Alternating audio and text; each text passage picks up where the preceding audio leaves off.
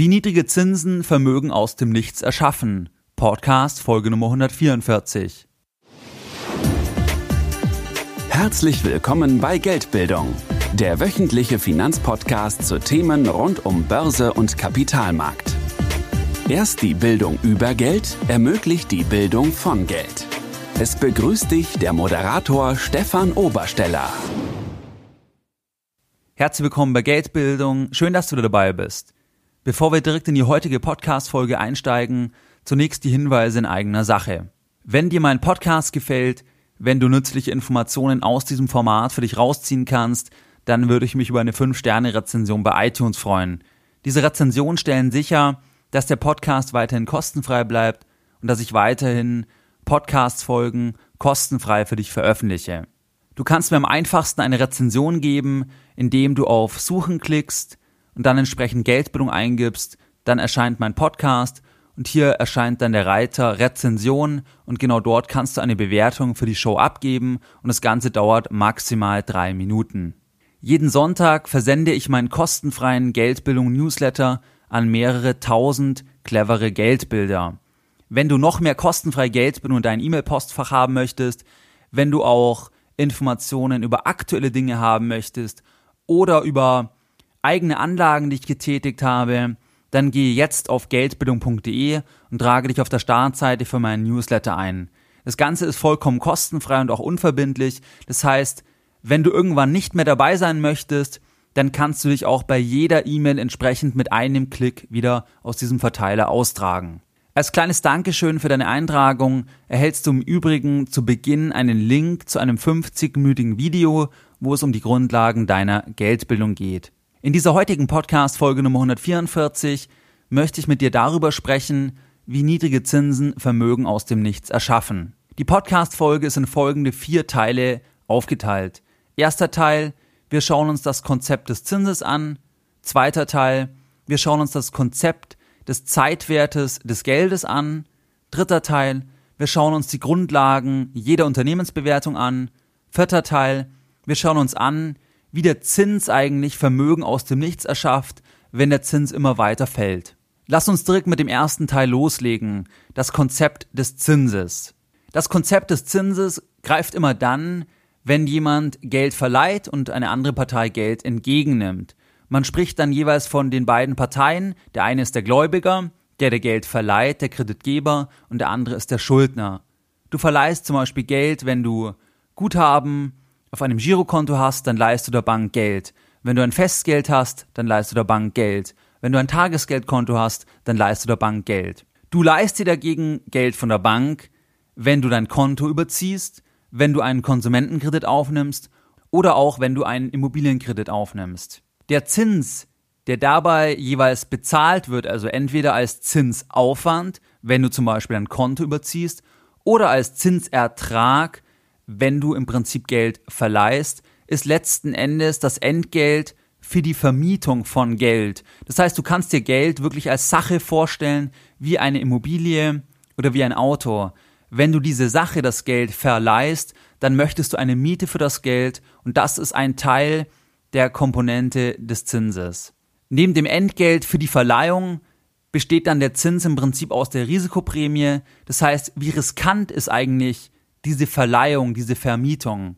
Wenn der, dem du Geld leist, wenn der eine schlechte Bonität hat, wenn er zum Beispiel kein regelmäßiges Einkommen hat, dann möchtest du in der Regel einen höheren Zins, dann möchtest du einen Risikoaufschlag, weil es wahrscheinlicher ist, dass du dein Geld am Ende der Laufzeit nicht zurückbekommst. Wenn du Geld bei europäischen Banken anlegst, dann erhältst du in der Regel einen höheren Zins. Zum Beispiel, wenn du zu einer italienischen Bank gehst, dort das Geld anlegst, weil das Risiko höher ist. Das heißt, du vermietest Geld an die Bank für eine definierte Laufzeit und erhältst eine Risikoprämie gegenüber zum Beispiel einer Commerzbank, die in Deutschland ansässig ist. Eine weitere Komponente des Zinses ist der Inflationsausgleich. Das heißt, der, der Geld verleiht, verleiht ja Nominalgeld. Das heißt, wenn du 10.000 Euro für fünf Jahre verleihst, dann erhältst du nach fünf Jahren 10.000 Euro zurück.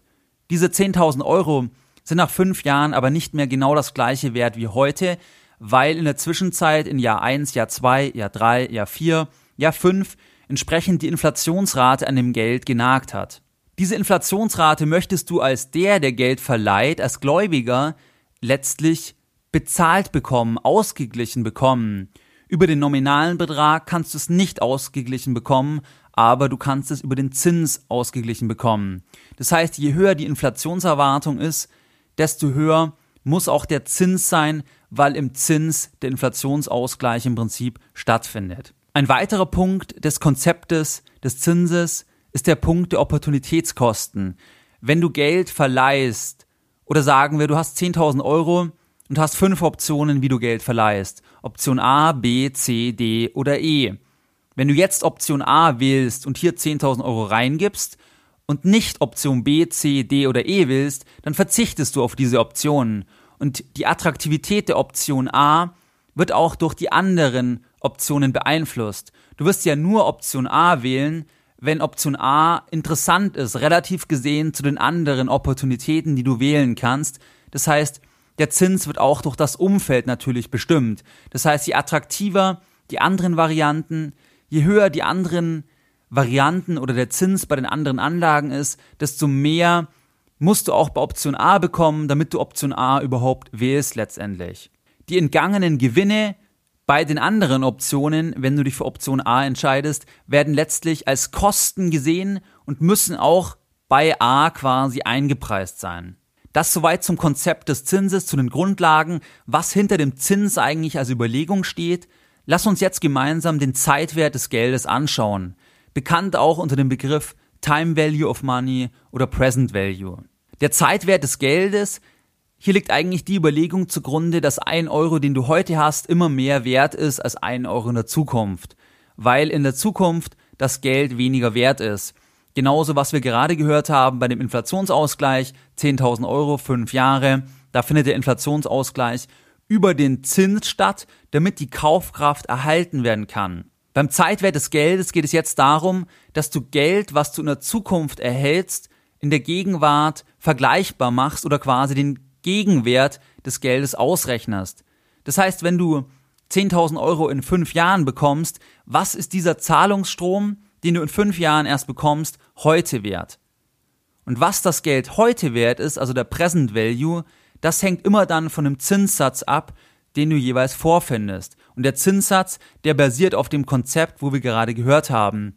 Das heißt generell das Entgelt, Inflationsausgleich entsprechend und Opportunitätskosten. Je höher jetzt der Zinssatz ist, der sich quasi über das Konzept entsprechend ergibt, desto größer ist die Differenz zwischen dem Euro heute und dem Euro morgen.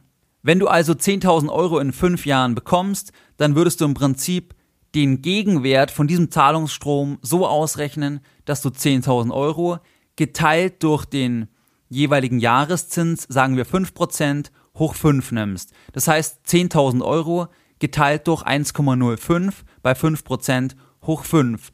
Und dann hättest du den Present Value von diesem Zahlungsstrom.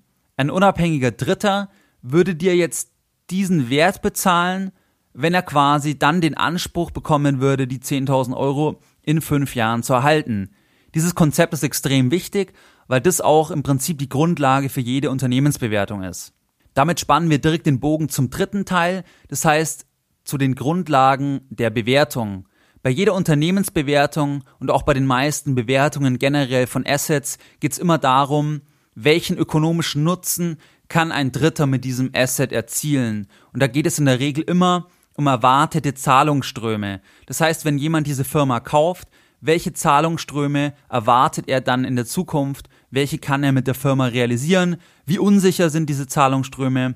Und je nachdem wird dann im Prinzip der Zinssatz festgelegt die Zahlungsströme erwartet, quasi, dass man sagt, erwartet Jahr 1 X Zahlungsstrom, Jahr 2 Y Zahlungsstrom und so weiter, die Prognose macht und dann macht man genau das, was wir jetzt gerade beim Zeitwert des Geldes gehört haben, dass man diese Zahlungsströme auf die Gegenwart abdiskontiert, also abzinst und dann aufaddiert und dann hat man quasi den Wert, den diese Firma für andere darstellt, ganz vereinfacht ausgedrückt, wenn jemand diese Firma kauft. Das ist bei einer Unternehmensbewertung einfach wesentlich komplexer, verglichen jetzt mit dem Beispiel der 10.000 Euro und in fünf Jahren. Also wenn du 10.000 Euro in fünf Jahre bekommst, was wird ein anderer für diesen Zahlungsstrom bezahlen, wenn du das quasi abtrittst? Hier spielt dann der Zinssatz mit rein und bei einer Unternehmensbewertung ist es genau gleich, nur dass man nicht nur einen Zahlungsstrom in fünf Jahren hat, sondern ganz, ganz viele Zahlungsströme und das Ganze halt vereinfacht ist, weil auch noch so etwas wie Schulden oder auch Marken zum Beispiel oder immaterielle Werte mit reinspielen im Prinzip. Und hier kommt jetzt der Bogen, warum letzten Endes der Zins Vermögen aus dem Nichts erschafft. Der Zins erschafft Vermögen aus dem Nichts, wenn der Zins fällt, weil Bewertungen von Assetklassen alleinig aus dem sinkenden Zins quasi steigen. Wenn alles andere gleich bleibt, also die Zahlungsströme gleich bleiben, die erwartet werden, das Umfeld gleichbleibend erwartet wird und nur die Zinsen fallen, dann steigen letzten Endes alleine über den niedrigeren Zins die fundamentalen Bewertungen, weil die Zahlungsströme, also quasi der Zeitwert, der Summe der Zahlungsströme einer Firma, der Cashflows quasi, weil der im Prinzip gestiegen ist, alleinig wegen dem geringeren Zins. Genauso aber auch bei den meisten anderen Anlageklassen. Bei Gold zum Beispiel steigt das Interesse an Gold wegen geringeren Zinsen, wenn alles andere gleich bleibt. Alleinig aus dem Grund, weil ein Teil der Anleger sagen wird, die Zinsen sind sehr, sehr niedrig, jetzt sinken die Opportunitätskosten in Gold zu investieren. Das heißt, wenn du dich erinnerst, an den ersten Punkt, an das Konzept des Zinses. Hier war ein Punkt die Opportunitätskosten. Hier sprachen wir über die Varianten A, B, C, D oder E. Wenn jetzt quasi eine der Variante Gold ist und die Zinsen niedriger sind, dann wird Gold auch attraktiver, weil Gold ja keine Zinsen bezahlt. Aber wenn jetzt eine der Variante quasi eine Anleihe ist, wo man 8% relativ sicher bekommt pro Jahr, dann ist Gold im Vergleich einfach aus der Opportunität heraus weniger interessant, weil man ja auf viel Zinsen verzichtet. Das heißt, alleinig wegen dem niedrigeren Zins steigt die Attraktivität von Gold, steigen die fundamentalen, die inneren Werte von Aktien, an denen sich letzten Endes schon auch die Börse langfristig orientiert, kurz- und mittelfristig nicht, aber langfristig in jedem Fall, weil es immer darum geht, welche Cashflows erhalten Anleger, wenn sie in diese Firma investieren. Vor allem, wenn du daran denkst, wenn jemand eine ganze Firma kaufen würde im Prinzip. Auch bei Immobilien steigt die Attraktivität alleinig dann, wenn die Zinsen letzten Endes fallen. Wenn die Zinsen fallen, dann können mehr Leute in Immobilien investieren, weil der Zinsaufwand geringer ist. Das heißt, Leute mit engerem Budget können eher in Immobilien investieren, weil der Zinsaufwand geringer ist. Es werden auch deswegen mehr Leute in Immobilien investieren, weil mehr Leute sagen werden, ich bekomme nichts mehr auf meinem Sparbuch, ich bekomme nichts mehr auf meinem Tagesgeld, was kann ich machen? Ich kann in Immobilien investieren, ich kann hier eine Miete erhalten. Und hier auch wieder der Aspekt der Opportunitätskosten. Das heißt, die Opportunitätskosten der anderen Anlageklassen, der verzinslichen Anlageklassen sinkt im Prinzip bei geringeren Zinsen und davon profitieren alle anderen Anlageklassen, wie zum Beispiel auch die Anlageklassen, die Anlageklasse der Immobilien letzten Endes.